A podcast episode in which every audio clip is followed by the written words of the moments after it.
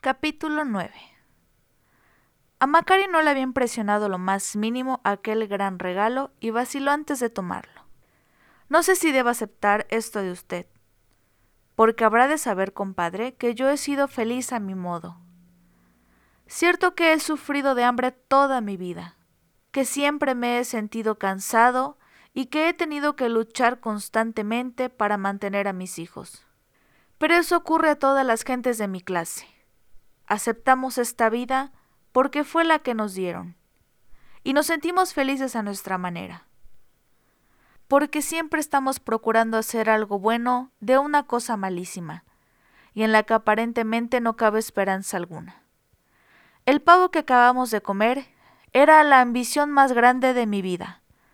Nunca mis deseos fueron más allá de un pavo asado con todos sus aderezos para comerlo yo solo, en paz, sin tener alrededor los ojos hambrientos de mis muchachos, contando hasta el último bocado que me echara al estómago.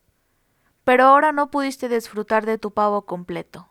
Me diste la mitad y en esa forma tu mayor ambición sobre la tierra se te ha cumplido. Pero usted sabe bien, compadre, que yo no podía elegir tratándose del personaje que me pedía compartiera con él mi comida, dijo Macario con una sonrisa burlona en los labios. Su huésped le devolvió la sonrisa, o por lo menos trató de hacerlo admitiendo. Tal vez tengas razón, hombre, y tal vez no la tengas.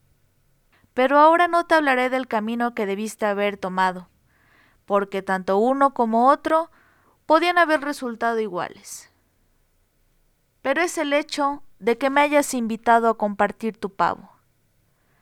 Después de negar un pedacito de él tanto al diablo como a nuestro Señor, lo que me hace juzgarte como a un hombre listo, merecedor de la buena oportunidad que nunca tuviste. Después de meditarlo por un minuto, Macario dijo, Si ello le complace, y cree además que debe compensarme por la comida, llevaré conmigo el agua. En cualquier forma, serviré algún día si mi mujer o alguno de los niños se enferma y no encuentro manera de aliviarlos. Perfectamente pensado y bien dicho. Solamente que no debes olvidar que, como todas las cosas en la vida, una vez que comiences, tendrás que seguir adelante. No habrá manera de retroceder. Pues cuando cures al primer enfermo, llegarán otros que querrán ser curados también. Debes usar una sola gota cada vez. Te verás acosado por los que sufren y no podrás negarte. Conozco el mundo. Es el mismo desde que me encomendaron el trabajo que desempeño. Nada ha cambiado y nunca cambiará respecto a la actitud de los mortales. Cuida bien el don que te doy. Macario escuchaba atentamente todas las advertencias. Su acompañante continuó hablando. Algo más, compadre. Recuerda que esta medicina es la compensación por el medio pavo que me diste. Pronto desearás un pavo entero tan ardientemente como lo has deseado durante los últimos veinte años. Porque tu deseo aún no ha quedado satisfecho. Y si deseas comprar otro, sin esperar varios años más, tendrás que curar a alguien para conseguir el dinero necesario para comprarlo. Nunca había pensado en ello, admitió Macario. Pero necesito tener un pavo entero para mí solo, pase lo que pase, o moriré como el más desgraciado de los hombres. Desde luego, pero después desearás también otras cosas. Todos los mortales desean probar y hacer muchas cosas antes de marcharse de este mundo. Ahora, otra cosa, compadre. Escúchame bien. A donde quiera que te llamen para que atiendas un paciente, allí estaré yo también. Nadie más que tú podrá verme. Cuando me veas parado a los pies de la cama de tu paciente, concrétate en poner una gota de la medicina dentro de un vaso de agua. Haz que tu enfermo la beba y antes de que pasen dos días se habrá recuperado completamente. Pero si me ves parado a la cabecera del enfermo, no te tomes el trabajo de usar la medicina, pues mi presencia en ese sitio será señal de que el enfermo debe morir, sin que importen los esfuerzos que tú o muchos médicos hábiles hagan para arrebatármelo. En ese caso, no emplees la medicina que te he dado, porque no harías más que desperdiciarla. Debes darte precisa cuenta de que el poder divino de que me hallo investido, esto es, el poder de elegir a los que han de abandonar este mundo, mientras los canallas o los muy viejos han de permanecer aún en él, no es transferible a ningún ser humano susceptible de errar o de corromperse. Por ello la decisión final en cada caso debe quedar en mis manos, y tú tendrás que acatarla y respetarla. No lo olvidaré, señor, contestó Macario. Sí, más vale que lo recuerdes siempre. Y ahora tengo que decirte adiós. La comida estuvo excelente, exquisita, diría yo, si comprendieras el significado de esta palabra. He de admitir que he pasado un magnífico rato en tu compañía. El medio pavo que me has brindado restaurará mis fuerzas para otros cien años. Ojalá que cuando vuelvas a tener la urgencia que tenía ahora, vuelva a encontrar un anfitrión tan generoso como tú. Muchas gracias, compadre. Adiós. Capítulo 10 Aquella tarde regresó a su casa sin leña. Su mujer no tenía ni un centavito para los alimentos del día siguiente, los que se obtenían siempre con el producto de la venta de la leña llevada la tarde anterior, pero no le reprochó su pereza. En aquellos momentos estaba invadida por una sensación encantadora.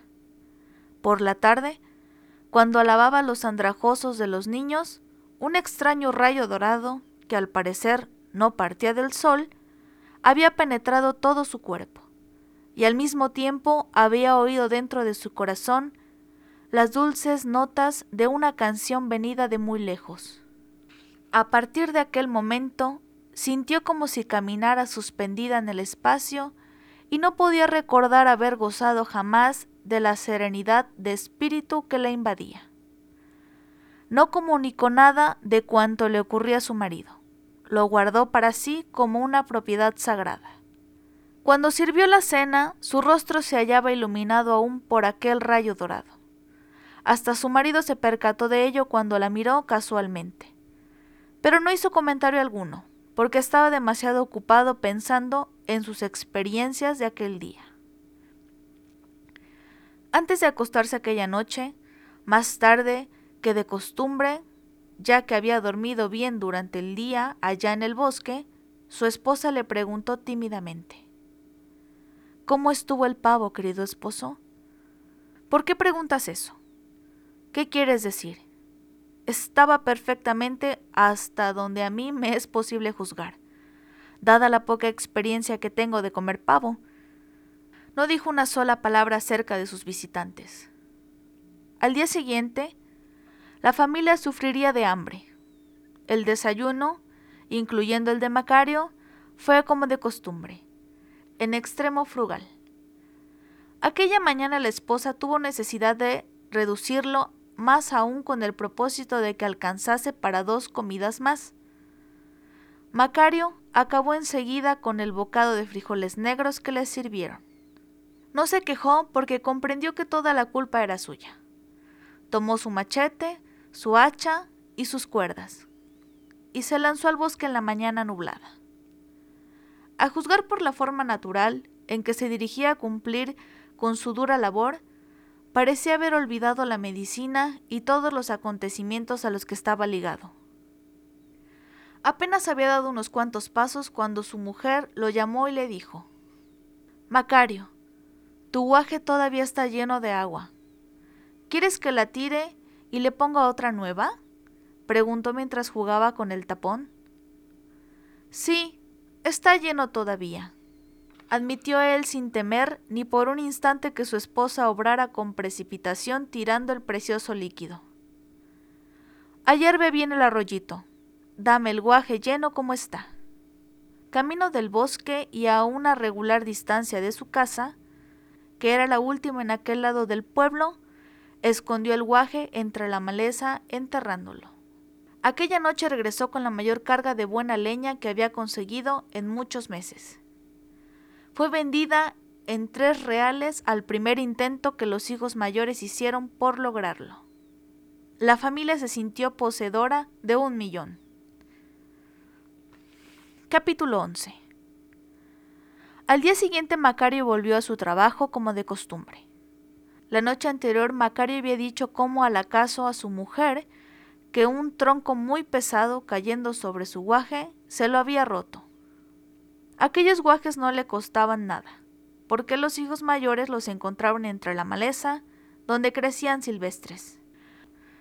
Regresó nuevamente con una buena carga de leña, pero la familia no pudo gozar del bien que representaba porque una calamidad había caído sobre ella. La esposa, con la cara hinchada y los ojos irritados de tanto llorar, salió a su encuentro. Reginito se nos muere. Mi pobrecito niño morirá. Se está acabando lamentándose bañada en lágrimas. Él la miró estúpidamente como lo hacía siempre que algo anormal ocurría en casa. Cuando su esposa se apartó, notó la presencia de varias mujeres, unas de pie, otras sentadas en cuclillas, próximas al sitio en el que el niño yacía. La suya era una de las familias más pobres del pueblo, una de las más apreciadas por su honestidad y su modestia y además porque siempre son más queridas las familias pobres que las ricas. Aquellas mujeres al enterarse de la enfermedad del hijo del paupérrimo Macario, acudieron para ayudar a la familia, llevando consigo toda clase de raíces, hierbas y pedazos de corteza de las que usaban en caso de enfermedad. En aquel pueblo no había ni médicos ni medicinas. Como consecuencia de ello tampoco había funeraria. Cada una de las mujeres había llevado una hierba diferente, y cada una sugería un medio distinto para salvar al niño. Durante largas horas habían torturado al pequeño con infinidad de tratamientos, haciéndole cocimientos de raíces, hierbas y huesos molidos. Comió demasiado, dijo una de ellas al ver que el padre se aproximaba al niño. Tiene los intestinos retorcidos y no se salvará. Otro corrigió. Está usted equivocada, comadrita. Se trata de un cólico. Otra más agregaba. Hemos hecho todo lo posible, pero no vivirá ni una hora más. Uno de nuestros niños murió en la misma forma. Lo sé. Por su carita, puedo asegurar que ya está listo para volar al cielo. Pobre angelito. Sin prestar atención a los comentarios de las mujeres, Macario miró a su hijo, a quien por ser tan chiquito, lo quería con un cariño especial. Era el más pequeño de todos y gustaba de su sonrisa y de que se sentara de vez en cuando en sus piernas y le hiciera cariños en la cara con los deditos de sus manos. A menudo pensaba que la única razón que tenía para soportar su azarosa existencia radicaba en el hecho de que siempre a su alrededor había algún niño sonriendo inocentemente y golpeándose la nariz y las mejillas con los puñitos. El niño se moría, no cabía duda. El pedazo de espejo colocado por una de las mujeres delante de su boca no mostraba huellas de aliento. Los latidos de su corazón eran imperceptibles por la mujer que hacía presión con las manos sobre el pecho del niño. El padre se detuvo y miró a la criatura sin saber si debía aproximarse y tocar su carita o permanecer en el sitio que se encontraba, o dirigirse a los otros niños que se amontonaban en un rincón del jacal, como si se sintieran culpables de aquella desventura. Los pobrecillos no habían cenado y sabían que nada comerían aquella noche debido al terrible estado mental en que su madre se hallaba. Macario dio la vuelta, se dirigió a la puerta y salió sin saber ni qué hacer ni a dónde ir. La aglomeración en su casa no le permitía permanecer en ella. Estaba rendido de la dura jornada, tanto que sentía que las rodillas se le doblaban. Caminó automáticamente por la vereda que conducía al bosque, para encontrar la paz que necesitaba. Al llegar al sitio en que por la mañana había enterrado el guaje, buscó el punto exacto, lo sacó y con una rapidez de movimientos olvidada hacía muchos años, regresó al jacal. Denme una taza con agua limpia, ordenó en voz alta al abrir la puerta. Su mujer se apresuró a cumplir sus deseos como si le hubieran inyectado nuevas esperanzas. Y en un segundo estuvo de vuelta con un jarrito. Todos ustedes dejarán el cuarto. Salgan y déjenme solo con mi hijo. Veré qué puedo hacer. No tiene objeto, Macario. ¿No ves que está muriendo? Más vale que te arrodilles y reces mientras expira, aconsejó una de las mujeres. Han oído lo que dije y lo harán, contestó él secamente, cortando así toda nueva protesta. Nunca le había oído su esposa hablar tan bruscamente. Casi asustada, obligó a las otras mujeres a que salieran del cuarto. Macario se quedó solo, levantó la vista y vio a su invitado parado al lado opuesto. Este miró a Macario a través de los negros agujeros que tenía por ojos. Vaciló, se encogió y lentamente se dirigió como si pensara aún su decisión hacia los pies del niño y allí permaneció algunos segundos, mientras el padre vertía una dosis generosa de la medicina dentro del jarrito de agua. Al ver que su amigo desaprobaba aquello con un movimiento de cabeza, Macario recordó que la dosis no debía exceder de una gota cantidad suficiente para curar. Pero era demasiado tarde. El líquido no podía restituirse a la botella, porque se había mezclado con el agua. Macario levantó la cara del niño y forzó su boquita exánime abriéndola y vertiéndole un poco de líquido dentro de ella, cuidando de que no se desperdiciara. Para su regocijo, notó que una vez que la boca del niño se humedecía, éste empezaba a beber voluntariamente terminando por consumir todo el líquido que contenía el jarrito. No bien la medicina hubo alcanzado el estómago cuando el niño empezó a respirar con libertad. El color volvió lentamente a su pálido rostro y movió la cabeza en busca de acomodo. El padre esperó algunos instantes más y al ver que el niño se recobraba con rapidez milagrosa, llamó a su mujer. Una mirada bastó a la madre para arrodillarse ante el niño gritando, Bendito sea Dios y la Virgen, gracias, Dios santo, mi nene vivirá. Al escuchar la explosión, todas las mujeres que habían estado esperando afuera se precipitaron al interior. Y viendo lo que había ocurrido durante la permanencia del padre con el hijo, se santiguaron y miraron a Macario como si fuera un extraño al que vieran por primera vez. Una hora más tarde todo el pueblo se había reunido en la casa de Macario, para ver con sus propios ojos si era cierto lo que las mujeres habían publicado con gran rapidez. El niño, con las mejillas sonrosadas, con los puñitos apretados contra su barba, reposaba dormido. Claramente se veía que todo peligro había pasado. A la mañana siguiente, Macario se levantó a la hora usual se sentó para tomar el frugal desayuno, buscó su machete, su hacha, sus cuerdas y, taciturno como siempre, dejó el jacal para salir a los bosques a cortar leña. Llevó consigo el guaje que contenía la medicina y lo enterró en el mismo sitio en que lo había ocultado con anterioridad.